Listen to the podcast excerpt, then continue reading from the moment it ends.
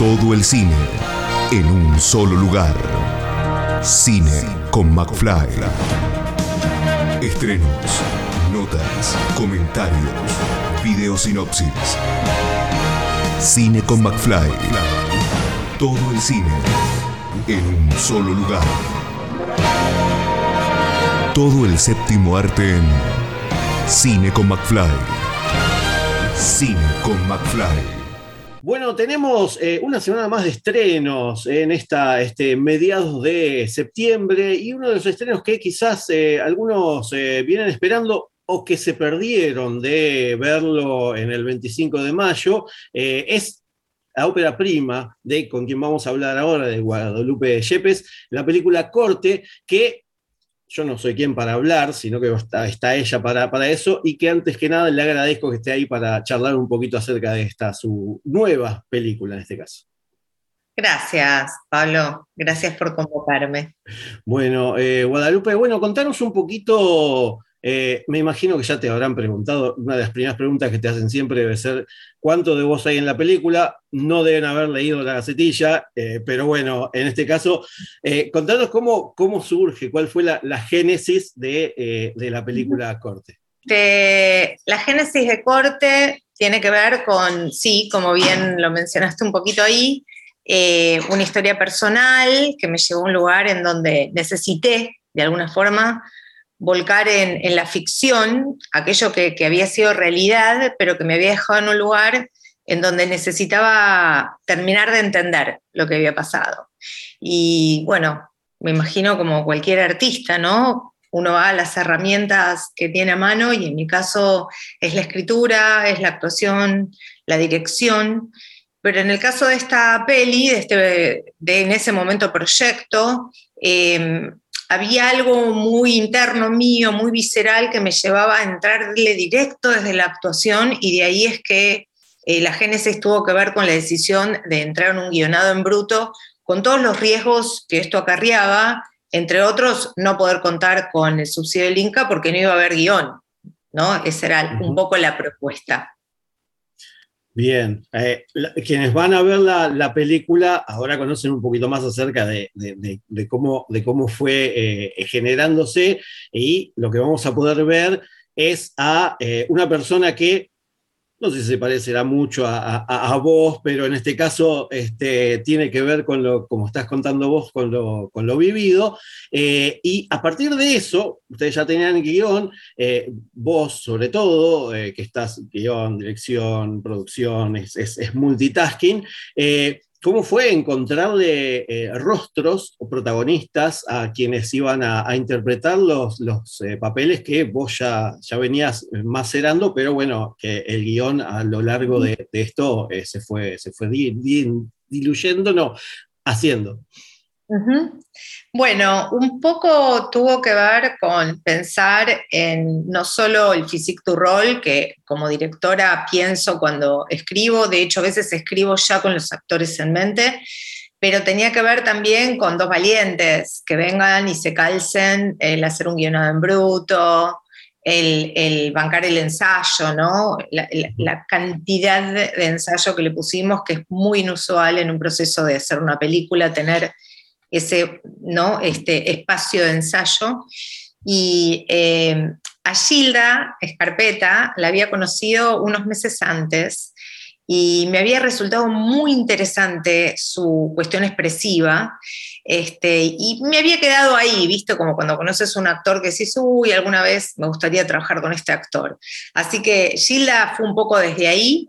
Y con Ale Catalán, bueno, tenemos una historia un poquito más larga. Yo fui alumna de él en un momento entrené con Ale y este, fue una sugerencia. En realidad vino otro actor este, y los ensayos arrancaron y no, no encontramos como el ritmo necesario.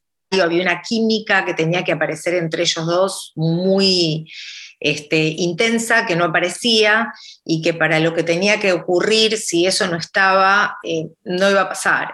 Y con Ale, este, bueno, fue maravilloso trabajar porque es un actor súper dúctil, eh, que conoce muchísimo del oficio de la actuación y, era muy fluida la cuestión de la dirección con él.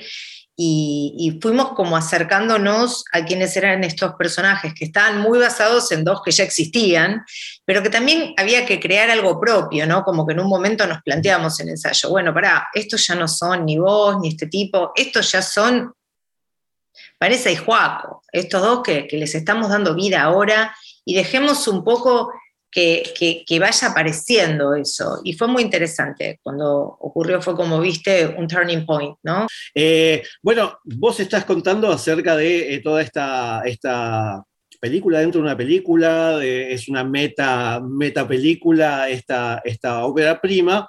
Y eh, también estás, eh, contaste de, los actores, hay unos, unos cameos de, actores también muy, muy importantes, eh, tanto en personajes como quien después también están dentro de, la película, y que bueno, me imagino que tu faceta actoral de, actriz eh, dentro del ámbito audiovisual, vamos a poner teatro, cine, serie, lo que sea, eh, también eh, contribuyó un poco a, no sé si estas colaboraciones dentro de, de, la película, porque al final en los títulos se ve eh, eh, gracias a la producción de un montón de gente que también está dentro de la película.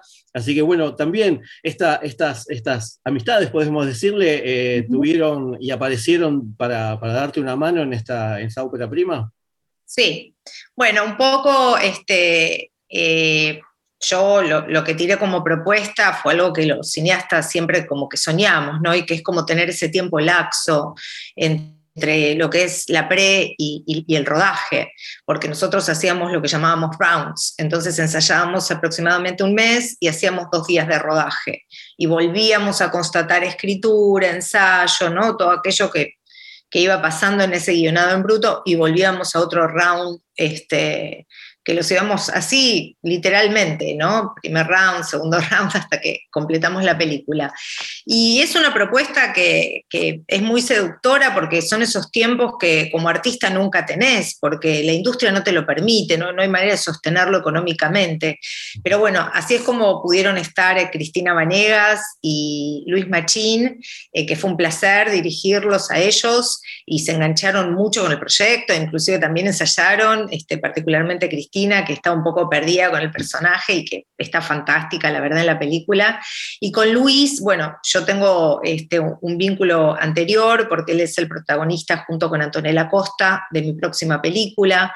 Este, así que ya había unas ganas ¿no? de hacer algo juntos, con lo cual este, fue fácil traerlo al proyecto, eh, fácil en el sentido de que ya había un diálogo creado, ¿no? Y no es que estás conociendo a un actor por primera vez. Y el resto del equipo, que la verdad es un lujo y fue una gran fortuna poder contar con ellos, porque son todos profesionales de la industria de primera línea, yo creo que tuvo mucho que ver con que los sedujo, más allá de mi vínculo como actriz y demás, los sedujo el proyecto. Este, había algo interesante. Eh, vos fíjate, Pablo, que el primer día de rodaje, eh, eh, los técnicos no podían creer la preparación que tenían los actores y desde dirección lo, bien aceitado que estaba todo. Inclusive desde cámara, te diría, porque Connie Martín participaba, que es la DF, participaba de los ensayos. O sea, yo desgrababa lo que ella filmaba y de ahí también basaba la escritura. Entonces fue muy eh, colaborativo el proyecto, que hizo que, a que haya sido también muy disfrutable. Yo en general cuento que, pasaba esto, ¿no? Terminamos de rodar acá en casa, que mucho de lo que filmamos lo hicimos acá en mi casa, y eran las 3 de la mañana y estaban todos viendo los daily, ¿viste? Yo decía, basta, váyanse. Y esto no pasa, ¿viste? Cuando haces una peli, digamos, industrial, yo no lo he visto. Y, está bueno volver un poco a ese lugar de lo que tiene que ver con lo hedónico de hacer cine. exactamente, sí, sí, sí. Eh, no olvidemos a la Toker que está ahí también haciendo de directora de la dirección. Camila Toker haciendo de directora de fotografía fue una reina, este, a la vez que María Ucedo, un poco la película de la película dentro de la película tiene que ver que, bueno, la historia está basada en un hecho personal que me pasó a mí, viene Gilda Escarpeta a encarar ese personaje, pero a su vez Gilda Escarpeta en la película convoca a una actriz para ser de ella, por eso tiene esta cuestión muy de los cineastas, ¿no? La verdad que es una peli muy del cine, porque cuenta ese backstage, pero lo duplica en cuanto a la apuesta, por eso yo uso la metáfora de, de la película Mamushka, porque hay como una mujer dentro de otra mujer dentro de otra mujer, que a su vez hay un pequeño jueguito en donde la protagonista está escribiendo una película eh, y la película que está escribiendo es mi próxima película. Y se habla de esta película y, hay escenas que se ensayan de esa película en escritura, ¿no? en proceso de escritura, que, es un poco como funciona mi cabeza, ¿no? Yo, escribo, escribo también para otra gente cosas que no dirijo, eh, produzco, y, a veces me pasa, ¿no? Que tengo como cuatro o cinco historias dándome vuelta porque estoy con esa cantidad de proyectos a la vez, y a veces sueño y los personajes de un proyecto se hablan con, con los otros, ¿viste? O, o ni que hablar cuando te empiezan a hablar los personajes y hacer reclamos, que también pasa. Pero bueno, es como una línea muy fina eh, como artista el poder mantener la distinción entre eso que estás creando que es ficción y no creértela y nada, estar medio esquizofrénica, ¿no? esperemos, esperemos que no, ¿no? Porque ya queremos seguir viendo tus producciones este, después de haber eh, visto eh, Corte y que la gente vea Corte, que, que, esto, que esto siga sin, sin, la esquizofrenia. O un poquitito, siempre está bueno tener un poquito, aunque sea para, para seguir eh, trabajando.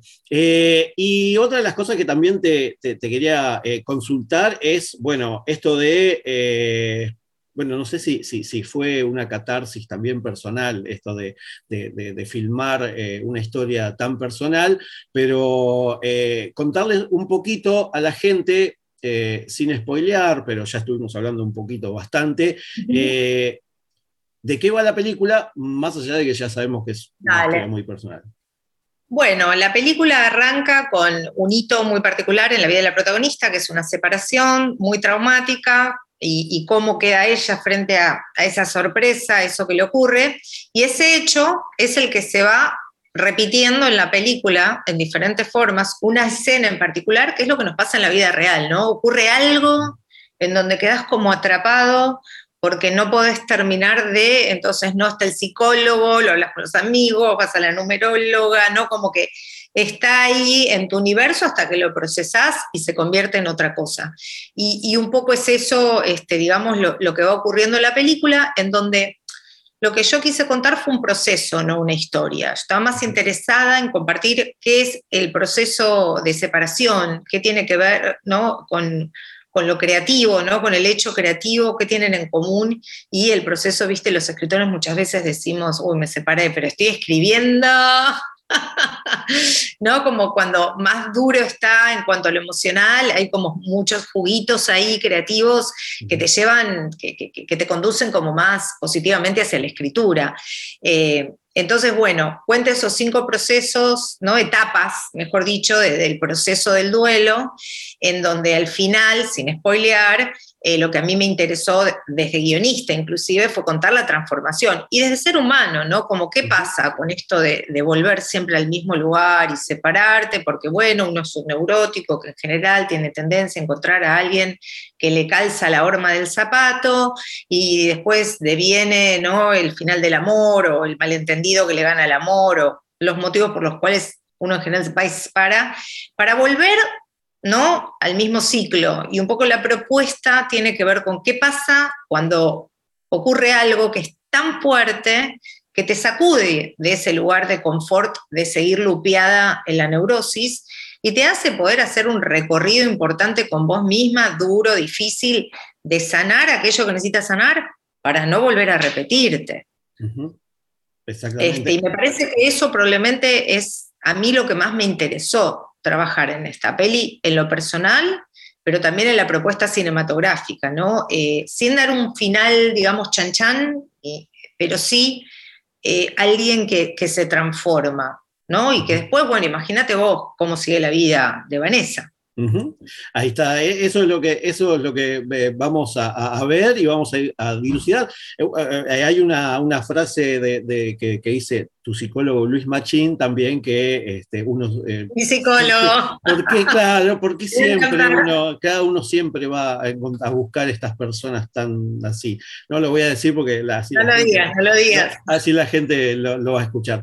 Eh, bueno, eh, y por último, bueno, ya que estuvimos ahí charlando, este, este eje lo seguís acompañando porque la verdad que es ópera prima y, la gente lo, va, lo va a recibir seguramente más que bien, pero tiene la película tiene un par de, escenas que, no son tomas secuencias, pero tienen su eh, tiempo de, extensión bastante largo. Eh, vos venís del teatro, este, conocés los tiempos, ¿cómo, cómo fue este, realizar estas, estas escenas con mucho ensayo, como decís vos eh, y estuviste contando, pero hay un, par de, tiempos largos? ¿Cómo, ¿Cómo fue plantearlas y después también cómo fue filmarlas?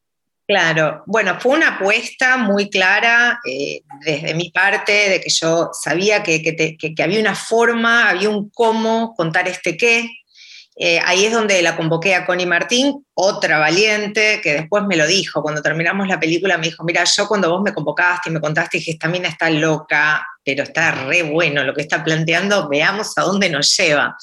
Porque yo le dijo, la cámara, olvídate, la cámara va a haber una especie de plano secuencia porque hay movimientos, hay travelings, digamos, no, es un plano fijo, este, pero eh, yo necesito bancar la parada, en particular el uso de ese zoom bastante setentoso que tenía que ver con entrar en la emocionalidad de lo que estaba pasando en la escena, que es a mí lo que me trae mucho del cine, ¿no? que es cuando vas al cine y realmente lo que ocurre te traga, ¿no? Como que empatizás con lo que está ocurriendo, pero también hay una maquinaria atrás de cómo se te está contando eso que te va llevando a que, a que puedas ser como inducido en esa historia.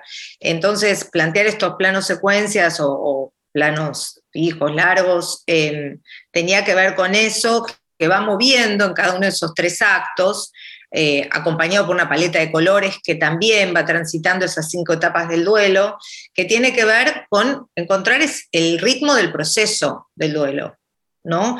Eh, yo no me planteé una película que tenía que tener tal o cual duración, estoy muy contenta que terminó durando lo que dura, que son 74 minutos, porque es lo que la película es es lo que necesitó la película para ser contada.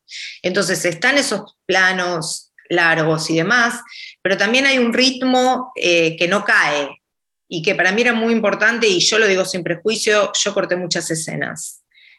No importa si las, si las necesité filmar en un guionado en bruto para entender una totalidad que después necesité como subtraer, a, mí como, como artista no, no me importa haber necesitado hacer ese proceso reverso, pero sí entender eh, que el cine es entretenimiento, ¿sí? es tener entre a quien lo está viendo. Entonces hay una conciencia de, yo no soy Kurosawa, y las cosas que cuento tienen un timing que tiene más que ver con dónde va mi cabeza. Entonces, el, el plasmarlo en ese tiempo para mí era importante porque yo sabía que estaba contando con unos planos muy largos que, que necesitaban de que, de que, el que estaba ¿no? absorbiéndolo, el que va a estar absorbiéndolo, pueda abarcar. Bien, perfecto. Y esto todo esto que, estamos que estás contando eh, se va a poder ver eh, a partir de esta semana en el Cine Gomón. Eh, el horario es a las 19.45, así que agéndenselo para poder ver corte.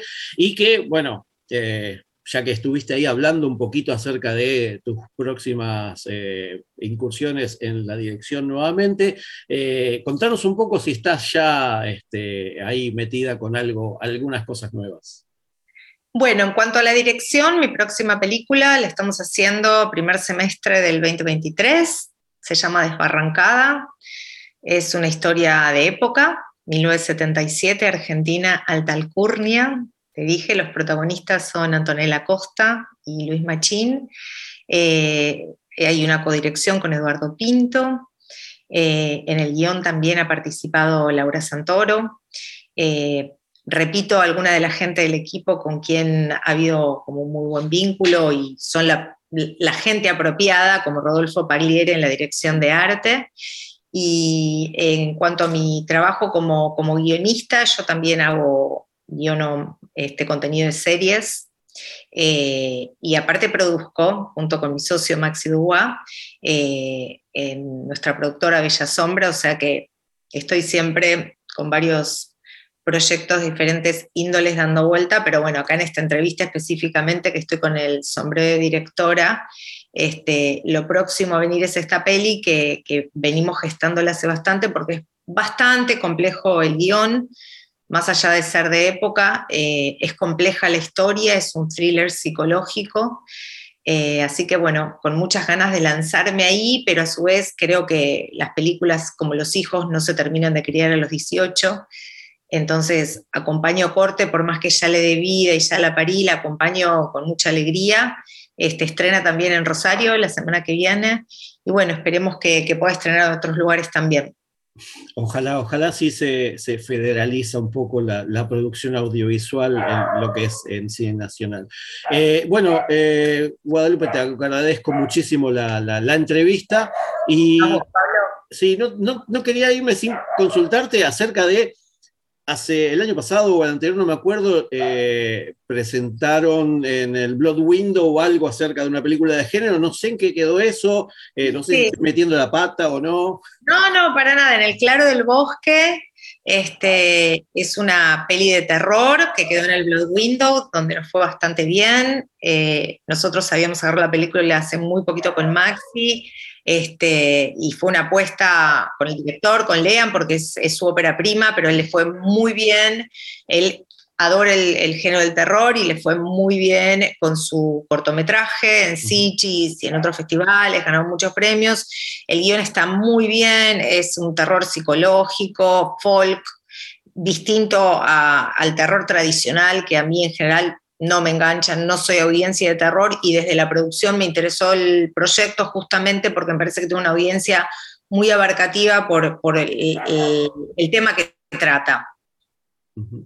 Bien, perfecto. Entonces vamos a seguir esperando todas estas producciones que vienen de la, de la mano tuya y de, la productora también que, que, tenés ahí a cargo.